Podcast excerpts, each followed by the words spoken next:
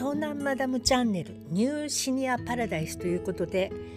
今回は私と同年代のアラフィフ世代の女性たちに向けて、えー、更年期障害についてお話ししてみたいと思います。と言いたいところなのですがあの私は更年期障害の症状が全くないまんま現在に至っておりますそれじゃあ話になんないんじゃないのよっていうことかもしれないんですけどあの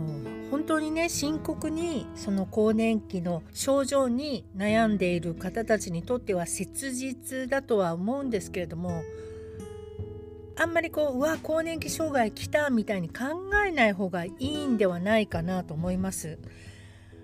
私は多分あの更年期と言われる40代後半とかぐらいから今日に至るまでは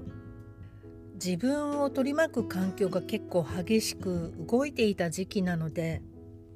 なんだろうあんまりこうその自分の体の些細なことに気を使ってる暇がなかったのかもしれないんですけどでもまあ多分この楽天的な性格とあとはその更年期障害っていう言われる症状もねそれはあの女性として自然のことかもしれないしってちょっと思ってるかな。例えばあの確かにねちょっとホットフラッシュっぽいのもあったんですよ。なんか妙に暑いとか。で今も12月ほとんど中旬に入ってますけど私は今半袖でおります。っていうか T シャツ。まあ家の中日が当たってるとあったかいしっていうのもあるんですけどなんかねそれってもしかしてあのおかしいかもしれない？冷え性の方からするとうっそってそれホットフラッシュじゃんみたいになるかもしれないんですけど、まあ、私は結構暑がりだしうーんなんだろうな。あんまりでこれで不自由してることもないですしね。特に気にしてないですね。更年期になったから特にこの症状が出て困ってるっていうことはほとんどないかなって思います。例えばねあの思春期に入った頃って生理が来たりとか初めてブラジャーつけた時とかねその時のことを思い出すとなんか嫌だったじゃないですかえ女に女の人になっちゃったの？とかえこれから胸が大きくなってきたら嫌だなとかそういう時の感覚って覚えてると思うんですけどでもいつの間にかそれは普通なことのようになってきたじゃないですかいつの間にか。だからその更年期に出てくる症状っていうのも女性として別に普通の症状であって特にね病気とか薬飲まなきゃいけないとかそんなことはないんじゃないのかなと思います。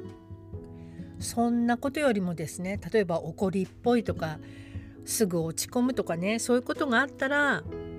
体を動かしたり自分の好きなことを何だろうねまあ韓流スターを追っかけるとかでも何でもいいんですけど私だったら映画見たり差し子をしたりとかねするのがすごく好きなのでそういう趣味に走るといいのではないかなと思います。でもしね更年期障害の症状でいやいや何言ってんですか私こんな症状があって困ってるんですよみたいな方がもしいらっしゃったらメールなりメッセージなりいただけると嬉しいと思いますそういう方の気持ちもちょっと理解してみたいと思うしただねあんまり薬は飲まなくてもいいんじゃないのかなって思います私はあの抗生物質がほとんど飲めない体質っていうのがあり薬はねほとんど飲まないんですね。ピリン系も非ピリン系も飲めないっていうわけのわかんない体質であの飲むとねジンマシンが出ちゃうんですよ。顔とかにも。蚊に刺されたみたいにボコボコになっちゃうのね。でなんか一時期あの何だったかな何かの症状ですごく辛かった時にあの蚊に刺されたようなジンマシンが出てもいいんで薬をお願いだから出してくださいって頼んだことがあるんですけどお医者さんに。そのお医者さんがねそのジンマシンとか出るってことは腎臓に負担がかかってるっていうことだからお出しすることはできませんって言われて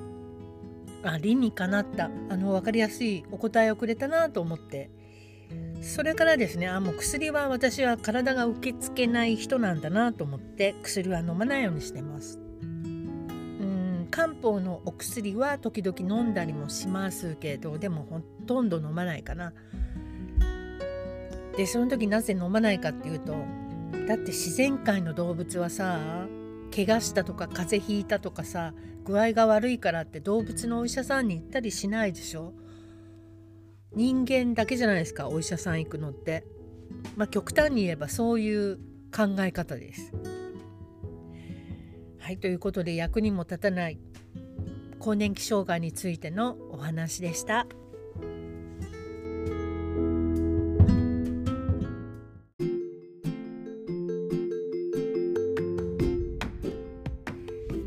次にお話ししたいのは音声配信についてです。最近はポッドキャストを中心によくいろいろな方の番組を聞かせていただいているんですけれどもポッドキャストはねやはりあの著名な方の配信を聞いていろいろ勉強するのがいいのかなってまずそんな気がします。先週ずっと聞いていたのは防具雑誌の防具ありますよね。あの防具の編集部のポッドキャストなのかな。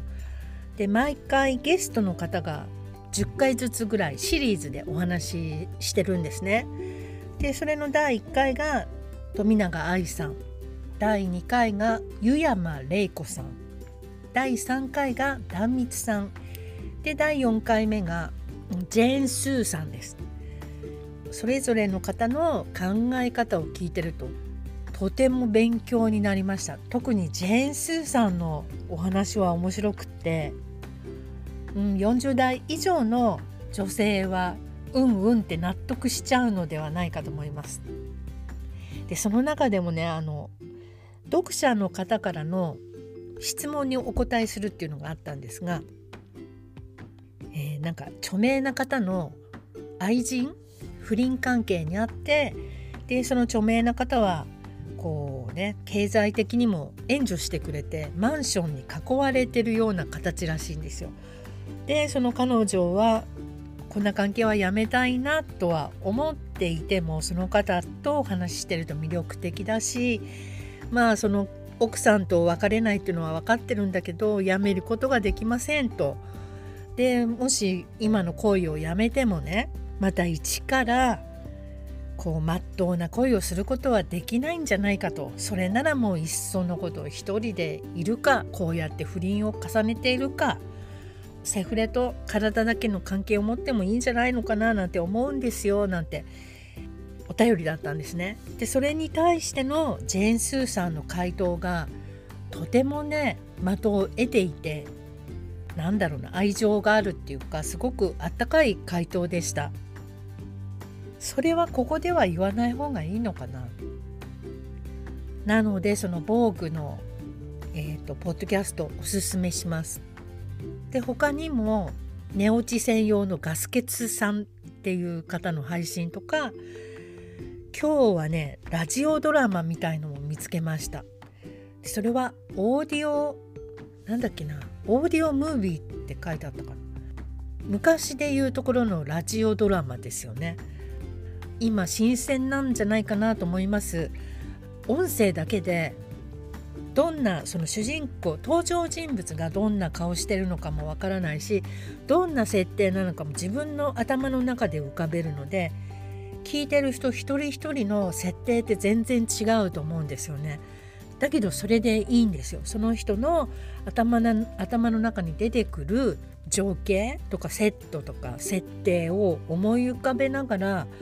話が進んでいくのってねすっごく面白かった。今日ヘッドホンでずっと聞いてたんですけどこう砂利道を歩く音とか電車の中の音とかね雑踏とかハサミで切る音とかねいろんな音が入っててすっごくゾクゾクしちゃいました。でその声優さんが私が今日聞いたのはアニメっぽくないていうの？アニメチックな声優さんじゃないのでとても聞きやすかったです。偏見かもしれないんですけどよくアニメ声の女の人とかいるじゃないですか。いやもうわかんないみたいな。ちょっと違うかもしれないけどなんかああいう声でやられちゃうとねあの入り込めないんですよね。で男の人も真似できないですけど独特の話し方するじゃないですかそんな話し方普段はしないよみたいな。で普通の俳優さんが喋ってるような感じですごくねなんだっけなタイトル忘れちゃいましたけど あの探すといろいろラジオドラマとかでいっぱい出てくるのでちょっと聞いてみるといいんじゃないのかなと思います。で私はやっぱり当分このポッドキャストの方が好きかもっていうことでポッドキャスト中心に配信していこうかなと思っています。で特にね私は50代の女性に向けて発信していきますのであんまり50代の人ポッドキャスト聞いてないかもしれないですけど女性の方とかこれからどんどん聞いていきましょうそして仲良くなれたりしたらいいなって思っていますということで今日は更年期のお話とラジオドラマのお話でした。